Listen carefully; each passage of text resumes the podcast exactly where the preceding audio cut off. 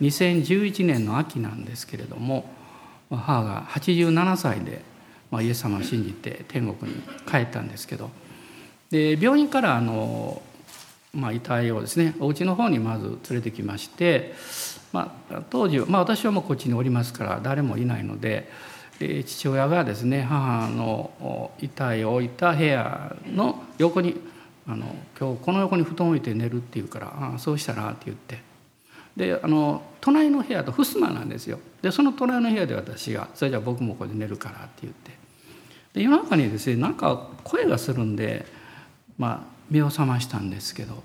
父がですねずっと泣きながら叫叫んでるというかもう大きな声出さない隣に私いるからね部屋にあの言ってるんですね。私の母はの明子っていうんですけど「明子なんで死んだんや明子」ってもうずっと言ってるで泣いてるんです。でまあそれがもう本当に長い時間ですねずっと泣きながらまあ私がいるの分かってるからちょっと声を押し殺して母の名前を呼び続けてるんですね。でその時に私はもう本当にああお父さんってお母さん本当に愛してたんだなってすごく思いましたね。その存在の大きさあ父親の心の中における存在の大きさっていうか、まあ、それを本当に感じたのを今でも覚えています。でその、まあ、それは2011年なんですけども、まあ、それからあの、まあ、2年後の、まあ、秋ですけども、まあ、父が、まあ、イエス様をあの信じることができたんですけど、まあ、その時はもう父親もちょっと体壊したりしてましてで私が、まあ、家に帰ってその祈ると泣くんですね静かに泣いて涙をこうずっと流してるんですけど、まあ、祈るとですねずっとこう泣いてました。で、えー、私が洗礼を、まあ、そこで授けてで翌年の3月に病院で天国に帰っていきました95歳だったんですね。で、まあ、そういうことをこう振り返って考えた時に人はみんな涙を持ってる。まあ、先週ちょっとお話できなかったんですけども「まあ、黙示録」にはあの2箇所ですねあの神神様が私の涙を拭い取ってくださるという箇所が出てきます。まあ、イザヤ書にも出てきますしで涙っていうのは人間の人生を象徴してると言ってもいいんじゃないかなと思うんですね。まあ、涙にも喜びの涙もあれば悲しい涙もあるし辛い涙もあるしいろいろあるんですけどもう言葉を超えたその一番力強い表現の仕方がやはり涙だと思いますね。で人が涙を流す時に 私たちも冷静ではなかなか折れない、ね、そういうもんだなと思うわけです。で、まあ、父のそういう姿を私は振り返る中で、まあ、自分もですねああやっぱり弱いなということをずっとあの経験してるんですけれども、まあ、今日はその信仰の面において、まあ、信仰の父と言われた、まあ、アブラハムのことをお話したいなと思っております。で創世紀の22章なんですが22章の1節から19節まあ、そこに、まあ、アブラハムの生涯の中で起こった非常に大きな出来事があの出てまいります。でまあ、全部読むとちょっと時間の関係もありますので、えー、いくつかのところだけを見たいと思っています。え、ー、と6節6節からえ8節までだけ読みたいと思います。アブラハムは全焼の捧げ物のための焚き木を取りそれを息子イサクに背負わせ人を刃物を手に取った二人は一緒に進んでいった。イサクは父アブラハムに話しかけていった「お父さん彼は何だ我が子よ」と答えた。イサクは尋ねた。火と焚き木はありますが全焼の捧げ物にする羊はどこにいるのですか？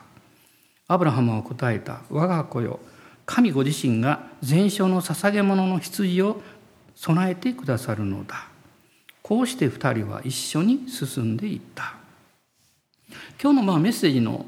タイトルとして選ばせていただいたのはこの中にあるんですが二人は一緒に進んでいったこの短い説の中に2度この言葉が出てくるんですね。でこの2人っていうのはもちろんアブラハムと息子の、イサクであるわけです。でこう2度出てくるんですけどいろいろこう考える中でですねこの1度目と2度目と彼らの心の状態というものが大きく変化しているんじゃないかなということを、まあ、私はあの思ったんですね。で信仰の父っていうと素晴らしいというイメージがあるんですけど神様の前に高められていくあるいは用いられていくあるいは責任を果たしていくそういう人々というのは誰でもそうですけどもそれなりの試練を通ってるわけです。人間は、えー、そのままだと神様のものを受ける部分が少ない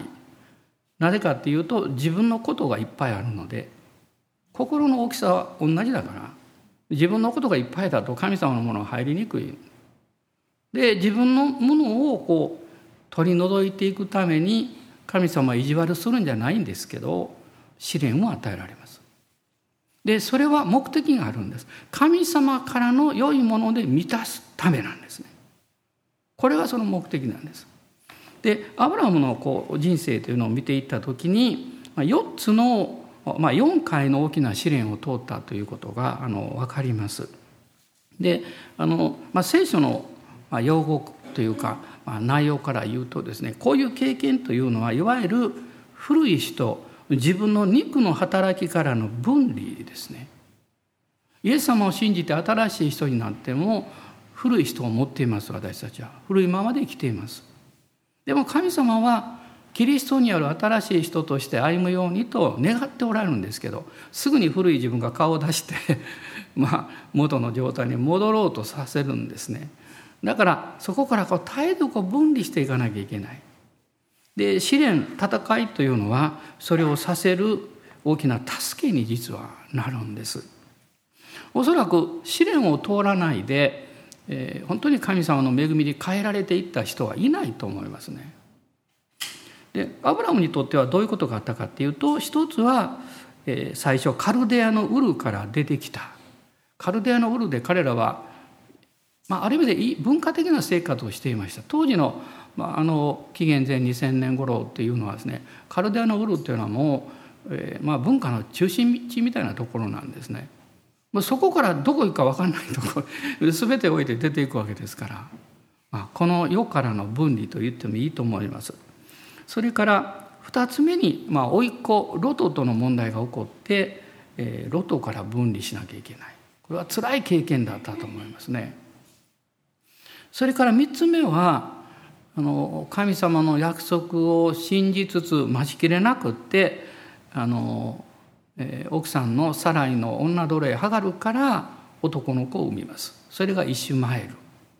今の、まあ、まあアラブ系の方たちですね。主にですね。でこのイシュマエルが生まれてある程度こう経った時にですねあの、まあ、彼らの信仰は変えられていくんですけどもやがて約束の子イサクが生まれます。でイサクが生まれた時にあの聖書を見るとイシュマエルがイサクを、まあ、からかった何をからかったか内容は書いてないんですけれども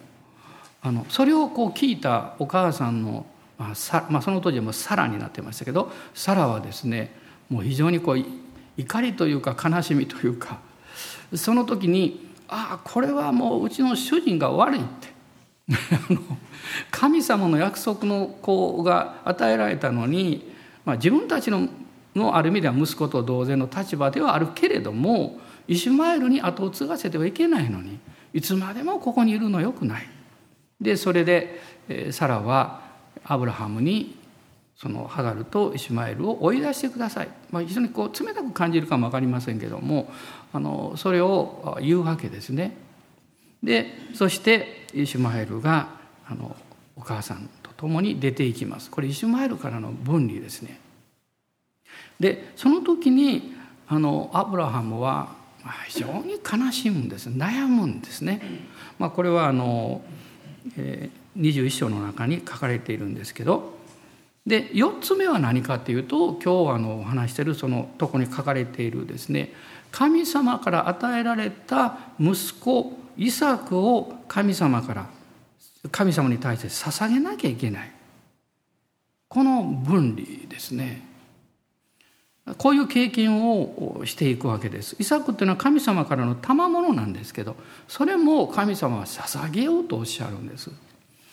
で私はこのことを考えた時に、まあ、ちょうど先週黙示録のことちょっと話しましたけども24人の長老たちが金の冠をかぶってますけどでも後半の方を見ると彼らはそれを投げ出して礼拝したと書かれてます。まあ、つまりそれは神様からどんなに素晴らしい恵み賜物をいただいたとしても私たちは自分のものとして握ってしまってはいけないんですね。神様から預かったもの家族であれ仕事であれ何であってもそうですけどもそのことを絶えずしっかり覚えておかなきゃいけないんではないかなと思います。でですからクリスチャンというのはこういろんな分離を通る経験を導かれていくんですけどもこのアブラハムの素晴らしさというのはなぜ信仰の父と言えるかっていうとそういう辛い経験をした時に後退しなかったあのもうやめたって言ってですね後ろ後戻りしなかったんですね。むしろ彼は大胆な信仰と勇気を得て前進していったんです。今がチャンスだと。辛いんですけどもでも新しい神様の導きの領域に飛び込む機会が与えられたということ。もう皆さんもすでにそういうことを理解なさってる方多いと思いますけど、まあ、私もこうもう何十年かねクリスチャン生活していく中でもうまあ特に牧会の働きの中で、まあ、そのことを以前よりもよく分かってます。例えばこの1ヶ月はこの教会にとってさまざまな祈りの課題課題が次から次と生まれてきました。何がいいとか悪いとかということじゃなくて祈りの課題ですね。でこういうことっていうのはある時期にバーッとくるんです。もう今まで何回も経験してるから分かるんですね。これは神様があのこの私の教会を広げようとしている。あのつまり恵まれて安定して進むということはその外側の入れ物がもう固定化してしまってそれ以上大きくならないんですね。霊的な意味でですよ。だから神様はこういうさまざまな祈りの課題を与えることによってもう一度しっかり主を見上げて神様の恵みを信頼して自分がいつの間にかあの手の中に置いてるとね握ろうと思わなく思わなくても長くこう持ってるとこいつの間にか握ってしまいますってというのはね指はこうなるようになってるんですよ。ね逆になる時は天に帰る時だけなんです。生きてる時はこうなる。死んだらこうなる。全てをもう任せて全て置いて去っていくんです。だから最も大事なものを私は失ってはいけない。イエス・キリストそして永遠の命まああのアブラハムは、まあ、こういう経験の中でこう試練を通らされていくんですけれどもあのこの22章のその最初ですねさっき読まなかったんですが一節読みます。これらの出来事の後神がアブラハムを試練に合わせられた神が彼に「アブラハムよ」と呼びかけられると彼は「はいここにおります」と答えた。このこれらの出来事の後というこの言葉は創世記には3回出てくるんです。あの15章の一節に出てきます。そしてこのところとあとあの20節にこの章の中に出てくるんですね。これらの出来事ということはその前に何かがあったということですから何があったのかこの21章には2つの大きな出来事があったんです。それはさっき申し上げたようにイシュマエルを追放しなければいけなかったということ。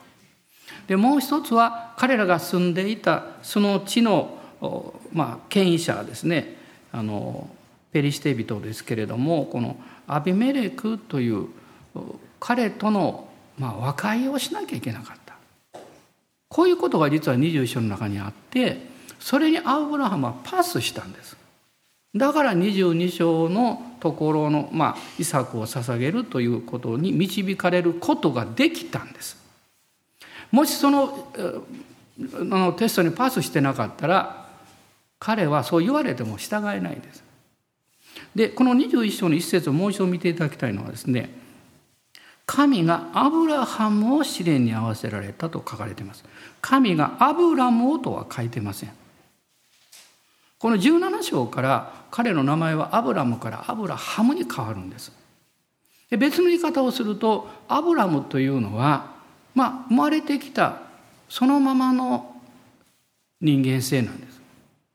アブラハムというのは神様に変えられて祝福を与えられ信仰を与えられた新しいアブラムなんですだからアブラハムなんです神様はここでですねアブラハムに試練を与えられたということは神の側は信頼しておられたということです。これほど大きなテストはないんですけれども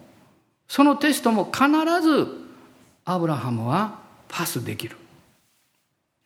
これを神が信頼しておられたんです。まあ、皆さんあの今日からちょっとね考え方を変えていただきたいと思うんですけどあなたは祈ってきたのになぜこういうことが起こるんだろうとかどうしてこんな試練があるんだろう。と思った時にそれだけを見てつぶやいたり嘆いたりするのをやめていただきたいんです。あの人間性はそうなるんですね自然にね。まあ、多少つぶやいたりも構いませんよでもいつまでもつぶやかないこと。いつまでもつぶやいてると嘆きに変わって最後は落ち込んでしまいますでもあなたはイエス様を信じて神のことされていて導かれていて愛されているのでこう考えることができるんです。神はこの試練を必ず通らせてくださる。神が恵みによって通らせてくださる。だけではなくて通った後同じということは絶対にない。神が通らせるということは私の器を変えることなんです。器を変えるということは神が新しい天の使用を受け取ることができるように導いてくださるということなんです。新しいことがやってくるんです。新しい祝福がやってくるんです。それを私たちはしっかり見上げるということ。アブラハムはその経験をここでしているんですね。ですから神様があのおっしゃった時に古いアブラムのままだとすぐには従えなかったはずです。しかし2節を見ますと神,、えーと、あごめんなさい神様があのおっしゃったことはね、まあ、内容が2節に出てきますけども神は仰せられたあなたの子あなたが愛している一人子イサクを連れてモリアの地に行きなさい。そして私があなたに告げる一つの山の上で彼を全焼の捧げ物として捧げなさい。すごいことをおっしゃるんです。アブラハもアブラハも一瞬えっと思ったと思います。私たちの本当の神様信じてる神様が人間の犠牲なんか求めるはずがない。でも彼のその時の思考というかそのいわゆる私たちが考えていることは私たちが見ていることなんです。私たちが考えていることは私たちが耳を傾けていることなんです。彼はその時にただ単に息子を犠牲にするというそういう見方ではないもう一つの見方があることに気がついたはずなんです。それは私には理解できない。でも神がそうおっしゃるんだったらそこにきっと目的があるはずだと。そして神様は今回に限って今までのような神様とは違うということは絶対ありえない。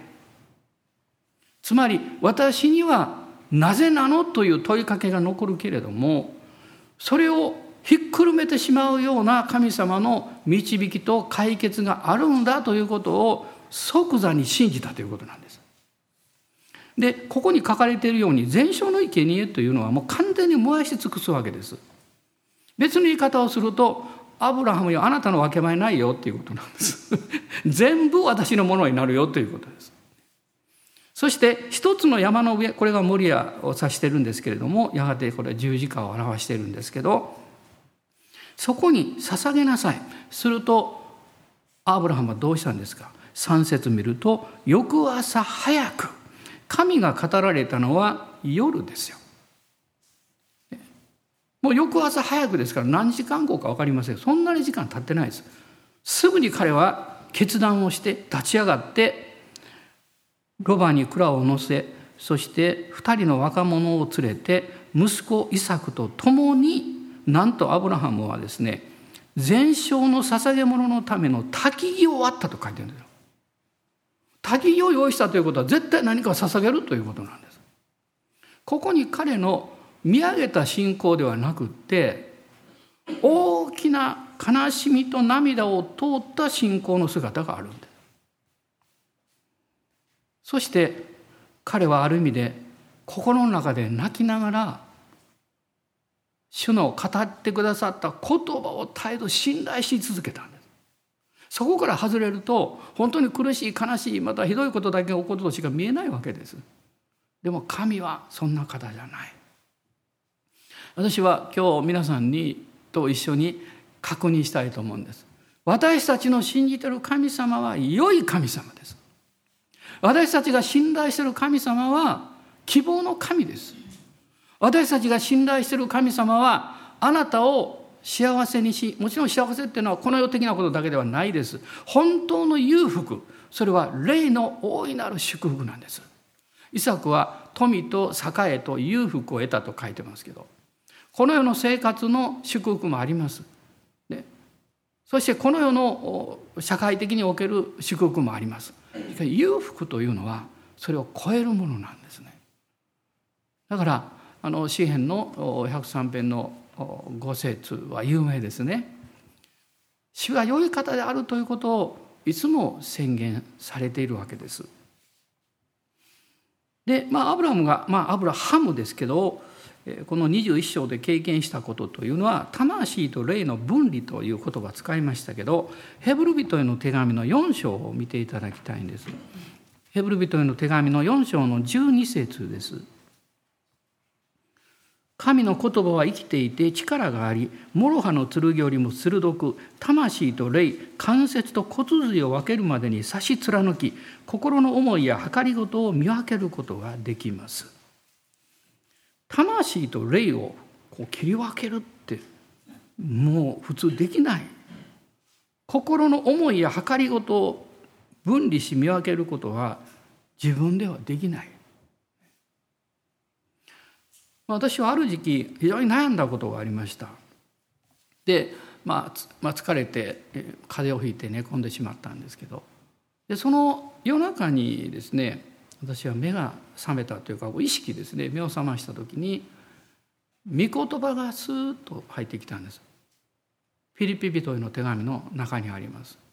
人は皆自分自身のことを求めるだけでキリストイエスのことは求めていない。前の役なんですけどね。その言葉がスーッと入ってきたんです寝て目を覚ました時ですよ心が。だから考えてるわけじゃないです。その瞬間にはあっと分かったんです。何分かったかっていうと私は神様の御心がなるようにと祈りながら自分の願いが一緒に叶えられるように願ってたんだ。そんな区別できないから。でも神様は静かに私の心に語りかけることによって私の思いを分離してくださったんです。水と油のように分けてくださった。その時ね汚れてるが水の中にあるとどうして分離するんですか？置いとくことでしょ？静かに。触れないで。静かに置いておくとだんだんこう沈殿していって分離していくわけでしょ私たちもそうなんですね。神の前にあれやこれあれやこれでこう考えるとどうしてもそこに自分の考えや願いが入り込んで隙間に入り込んでくるんですね。でも主はその時に語られたんです。私の答えは分かりましたではないんです。泣いたということなんです。分かるとか分からない問題じゃないんです。自分の姿に泣いたんです。寝ながら泣いてるんです。その時にまあもう目を覚ましたような状態になりましたけどあることに気がついたんです。寝ながらね私右手こうして寝てたんです。皆さんこうして右手だけ上げて寝る人いますか？まあ、赤ちゃんこんなして寝てるのもあるけど、ね、大人は普通しないでしょでも時々そういうことはやったんです。何かっていうと祈ってたんです。寝てる中で。意識的にやってるんじゃないですよ。私の中にいる聖霊様が祈りをずっとこうね何でしょうか湧き上がらせて導いてくださるの。だから手を挙げてるの。朝起きたら肩痛いんですよ。だからそういうことが起こると「右肩痛」とか言ってですね。でもその時もそうでした。あ私のうちにおられる聖霊様がそしてイエス様が私に気が付くようになんていうか啓示をくださって洞察を与えてくださってあなたの問題はごちゃ混ぜになってること。そのごちゃ混ぜになってるのを自分の力で何かこう分けようとしてるから。私に委ねたらいいんだよということです。私は祈りました。泣きながらね主よお任せします。私は自分のことしか求めてませんでした。するとね寝てしまったんですよ。で朝起きるとねもう爽快な気分です。なんかすっごいすっごい晴天という感じですかね。で気が付いてみたらね悩まなくなったんですよ。そのことは覚えてますよ。何を悩んでたかっていう。でもねもうそんなことどうでもいいと思ったんだ。私は主に従っていくからどうでもいいって。それがですね私のあの歩みの中でもう大きなまあ変革を与えてくれたんですそれは肉と霊を分離されるということを学んだこの御言葉の経験であったということも言えるんです。まあ、イシュマエルをあのアブラハムは、まあ、泣き泣き追い出さなきゃいけませんでした。まあ、これはあの21章のですね11節に書かれているんです。このことでアブラハムは非常に苦しんだ。非常に苦しんだ。聖書が非常にって言ってるんだから本当に苦しんだんですよ。苦しみの通らなくってどうして肉と霊が分離できるんですか？痛まないで悩まないでどうして自分のあの思いと神様の導きが分かってもそれを分離できるんですか？分離するということは自分の側の思いを十字架につけるということなんです。ある人は反対のことをやるんです。神様の導きの方を十字架につけちゃうんです。でもそうすることは不幸なことです。神が私たちを苦しませようとして苦しみを通らせることなんか絶対にないんです。私たちをより良い道にそして主のこの恵みの中にもっと入れるように導こうとしておられるだから自分の古き人を十字架についていることを確認するということは新しい出発でもあるんですね。まあ、この問題が解決した時にこのアビメレクとの問題が起こってきました。アビメレクたちがですね実はあのアブラハムのところにやってきたんですね。なんで来たかっていうとねこの22節これすごいこと書いてるんです。その頃アビメレクとその軍の長ピコルがアブラハムに言った。あなたが何をしても神はあなたと共におられます。こんなこと言われてみたいですね。神様は共におられるからあなた何をしても恵まれてますね。って。アビメレクは意地悪をしてました、ね、もうあの邪魔をいろいろしていたんですよね。なぜかというとアブラハムとその一族が祝福されていたから。妬みというのは嫌なものです。あなたが祝福されると必ず妬まれるということを覚えておいてください。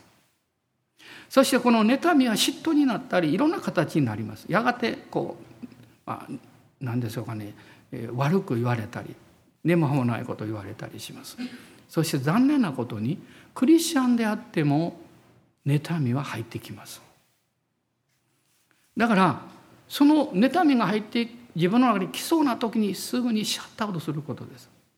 誰でも来るんですからね。それ入れないこと。アブラハムにのところにこの彼らがやってきた時に、まあ、27節には契約を結んでですね、まあ、井戸の問題があった。井戸は水のことでもう当時にとってはもう生命線ですから大事なことですから。そこで契約をしてですね和解をするんです。和解をするためには何が必要なんですか？許さないと和解はできない。アブラハムはこのアビメレクと軍の長ピコルですね、まあ、彼らはリーダーですから彼らは許したんですね。それ和解をした。これらの出来事の後何か神様がいいこと言われるんかなと思ったらもっと厳しいことがやってきたんです。人間的に考えたら思うでしょうね。もう自分たちはへり下ってそして主に従ってもうずっとやってきたのになんで神様もっとすごいことを言うんですかと。一番言われたくないこと。もう彼が私の命だと言っていたこのイサクを全焼ということは完全に捧げることですから。それを捧げようと。そしてまあこの後二人の若者とイサクをとそして焚き木を持ってということはねすでにここにアブラハムは心の中では自分の思いでは納得できなかったけれども信仰によってそれを受け入れて行動を起こしたということです。つまり意志によってです。感情とか思いというのは最後まで煮えきれない。御言葉に一番結びつくのは意志なんです。御言葉がそう語っているので私は自分ではなかなか感じ感じない思い思いもそうついていかないけど御言葉あの御言葉は確かに私に語られたからだから私はそれを優先します。私は選びますということで詩篇の116編を開いていただきたいんです。詩篇の116編です。もう116編の10節。ですね10節まあ、9節10節読みます。私は生ける者の地で主の見舞いを歩みます。私は信じています。誠に私は語ります。私は大いに苦しんでいました。あのこういうふうに以前はなってました。私は大いに悩んだと言った時になお信じた。悩んでるのは自分なんです。信じているのも自分なんですけど新しい自分なんですね。どのなぜそう言えるのかこれは9節にあるんです鍵は。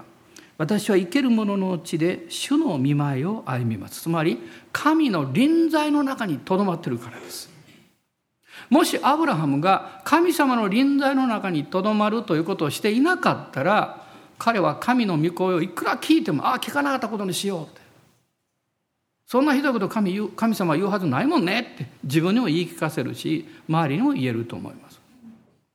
でも神がおっしゃったことは間違いないんです。私があの退院をしまして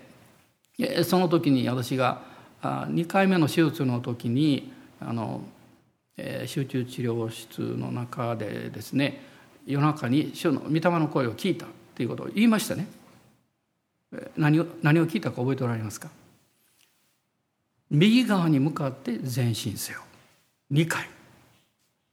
まあ、その後ちょっと近くのいろんなあの、ええー、と建物のこといろいろあってですね、まあ、ひょっとしたらとかいろいろあったんですけど。私はその御言葉を今でもずっと心に留めていて神は私たちを右側に導いてくださっていると信じています。右側とは何なんですか？神の臨在の場所です。何か物とか形それは結果として出てきます。でもその前にあなた自身が神様の恵みによって神の臨在の中にとどまらなきゃいけない。それはイエス様が私にとどまりなさいと言ったこと。パウロがキリストにあると何度も語っていること。同じことですね。アブラハムはそういう恵みをいただいていたので従うことができたわけです。で今日ちょっと最初に申し上げたですね、このことを話して、まあ、今日は終わりたいと思うんですけどあの2人は一緒に進んでいったこの最初のこの時はですねイサクはちょっと心の中にちょっと何だろうこれはと思ってたと思うんですね。それを朝早く起こされて、まあ、それはいいんですけど2人のしもべを連れて滝はある。でも犠牲の供え物はない。でもイサクの賢明なところはですねそう思ったからといってすぐに質問しなかったということです。ある人たちはもうすぐにこうどうしてどうしてって言うかも分かります私もそう悪いと言ってるわけじゃないですよ。これ人間性なんです。でもイサクは幸いなことに一度死んでるんです。あごめんなさい。あこれから死のうとするんですね。で彼はあの神様と契約を結んでるんです。その契約はですねあの17章を見ていただいたらあの、えー、できるんです分かるんですけれどもこの17章の中で永遠の契約というものが出てくるんですが神様アブラムと、まあ、契約もすでに15章で結んでおられるんですけどこの17章ではですね19節です。19節一緒に読んでください。神は仰せられた。いや、あなたの妻サラがあなたに男の子を産むのだ。あなたはその子をイサクと名付けなさい。私は彼と私の契約を立て、それを彼の後の子孫のために永遠の契約とする。これはイサクが生まれる前のことなんです。皆さんそのイサクが生まれた後でねちょっと物心ついてこう理解ができるようになった時に、まあ、お母さんがですねいろんな話をしますね。お父さんも話すかも分かりませんけどこのことを伝えなかったと思いますか？絶対伝えますよ。だって重要なことですから。イサクよってね実はねお前が生まれる前に神がお前と契約を結ぶっておっしゃったんだよって。だからどんなことがあっても神様に導かれる神様のことを考えることを優先するんですよ。ということを彼は学んできたはずなんです。だから彼の素晴らしさもうなぜなのということが起こってもすぐに何かこのなぜなのなぜなのとやらなかったということです。考えて自分で祈ってなぜなんだろう。神様どうしてですか？というその時を持ってるんです。これが実は最初22章の最初の中に出てくる2人が一緒に歩いていった時の状況なんです。だからその後でイサクは7節見るとお父さんに話しかけるんですよやっと自分でいくら考えても祈っても分かんないから。ねそれで聞くんですよ。あのお父さんあの人たきぎはあるんだけど全焼の捧げ物の羊どこにいるんですか?」ってえー、私はねここ何回も考えてますけどね。イサクは半分分かってたと思います。父が忘れ物するはずがない。そしてよっぽど重要なことだから父は何も言わない。アブラハムの一番苦しいは家を出て3日間なんですよ。でこの3日目に、えー、目を上げるとこのモリアのところがこう見えたわけなんですね。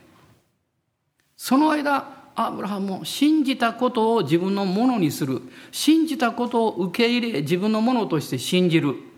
この作業をやってるんです。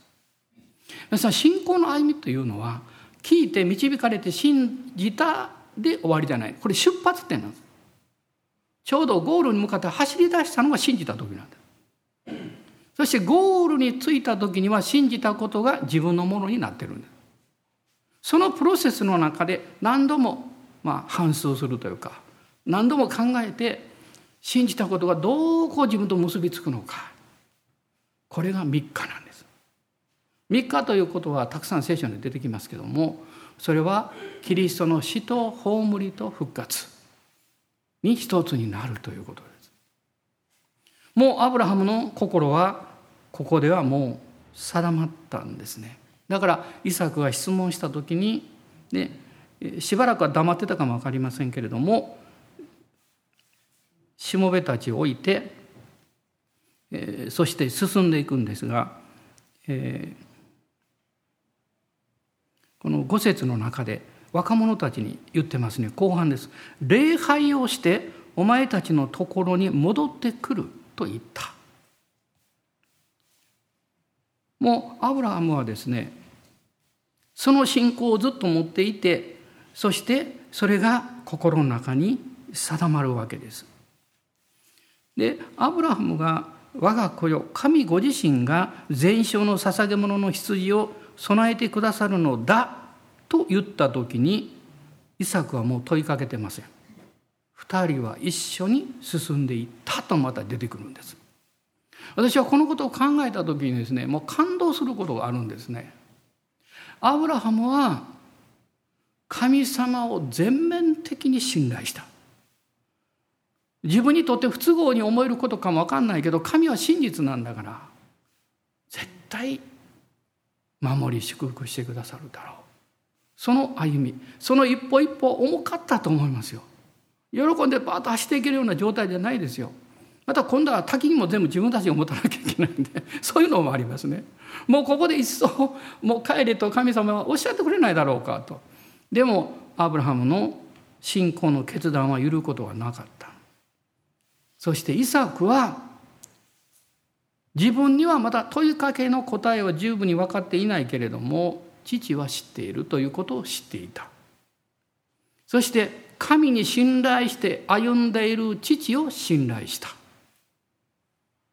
これが2人が一緒に歩いたということです。私も時々この教会の歩みもそうです。よくわからないんだけどまあ神様の導きだから従っていこうかということはたくさんあると思いますね。あるいは、まあ、あの牧会者やあるいはスタッフ会で相談して決めて皆さんこういうことをしたいんですって言った時に聞かれた時にいやよくちょっと分からないなと思うかもしれません。でも私はいつも神様に感謝しています。それは皆さんが分からなくても、ねまあ、なぜなのかと思うかも分かりませんけれどもでも一緒に歩いてくれることです。それはどういうことですか？神様に導かれて聞いて従っている牧師やリーダーの人たちを信頼してくれるからです。ここに教会は家族であるということがよくわかるんです。一人一人家族でなければ私も理解しない限り私も信仰が来ない限りついていきませんということになる。家族というのはそれがそうでないまあ、えー、素晴らしい一つの、えー、チームだと思います。よく分からんけど、まあ、お父さんそう言うんだったら行こうかみたいなんですね。あれはお母さんがそう決めたんだったら従おうかとかね。アブラハムとイサクはここで一つになります。だからモリアの山についてあの9節ですけど祭壇を築いて祭壇を築くって滝行高校ですよね。でその後でイサクを縛ったって書いてますわざわざ。そして祭壇の上に滝の上に乗せたと書いてますイサクイサクは抵抗したとかって書いてます。イサクは悩んで暴れたとかですね何すんねんって怒ったとかですね。そんなことはないですよ。もしイサクがそうしたら逆のことができるでしょう。ね。イサクの方が若くて力があるんだからお父さん信仰があるんだったらお父さんがその犠牲になってよみたいな感じですね。これ冗談じゃなくてですね。あり得ることなんです。でも彼はそうしなかった。彼はここで神様に信頼することは神の御心の中に死ぬことなんだということを学んだんです信じるということは生半可じゃない信じるということは死ぬことなんですそしてキリストにあって生きることなんです。死を通らない人はキリストの命で生きることは経験できないんです。自分の命で生きることはできますけど。神様はこういう大きなその外側から見た試練なんですけどこれを二人一緒に通らせてくださったんです。私はそれは父なる神様とまた教会の姿でもあるかなというふうに思います。私たちもこの年の、まあ、後半これから歩いていくんですけど父なる神様イエス様に従って精霊の御声に聞き従って進んでいきたいと思います。アーメン感謝します。どうぞお立ち上がりください。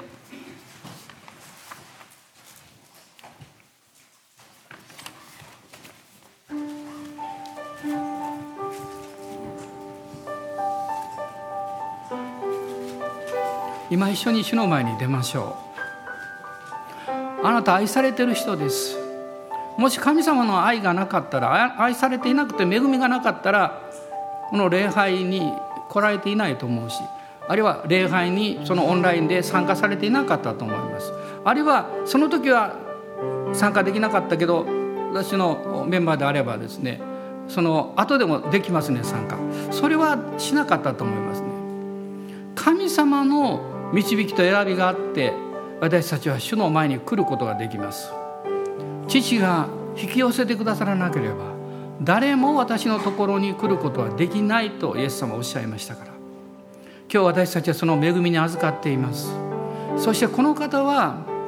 私たちのために十字架にかかってくださった方。よみがえってくださった方。神の右に座って精霊様を使わせてくださった方です。ですから今日主をあがめます。主を賛美します。アーメン。感謝します。ハレルヤ感謝します。私たちも父なる神と一緒に歩いていきましょう。キリストご自身と共に歩いていきましょう。御霊に導かれて歩いていきましょう。アーメン。主を賛美します。アーメン。ハレルヤ。ハレルヤ。おー。ボーボー。ハレルヤ。アメン。ハレルヤ。アーメンアーメンハレルヤ主よ弱いものですよすぐに後ろを振り返ってみますしかしあなたの恵みによってこの旬を導いてください私を強くしてくださる方によって強く生きます今週も勇気と希望で満たしてくださいネガティブなことではなくあなたにある信仰と喜びを見上げて前進します。アーメンアーメン。感謝します。ハレルヤハレルヤ。時には泣きながらハレルヤと賛美します。時には苦しみの中でもハレルヤと歌います。そして時には大喜びで笑いながら歌います。アーメンアーメンアーメン。ハレルヤハレルヤ。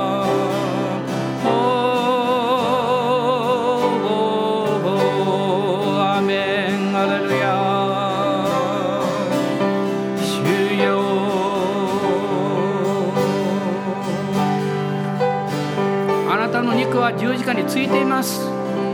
それを認めましょう。あなたはキリストにあって新しいものです。まだイエス様を知らない方は今日キリストを救い主として信じます。イエス様を救い主として信じます。どうぞ祈ってください。そして大胆に信じてください。アーメン。神の御霊があなたを導いてくださいます。アーメンアーメンアーメン。ハレルヤ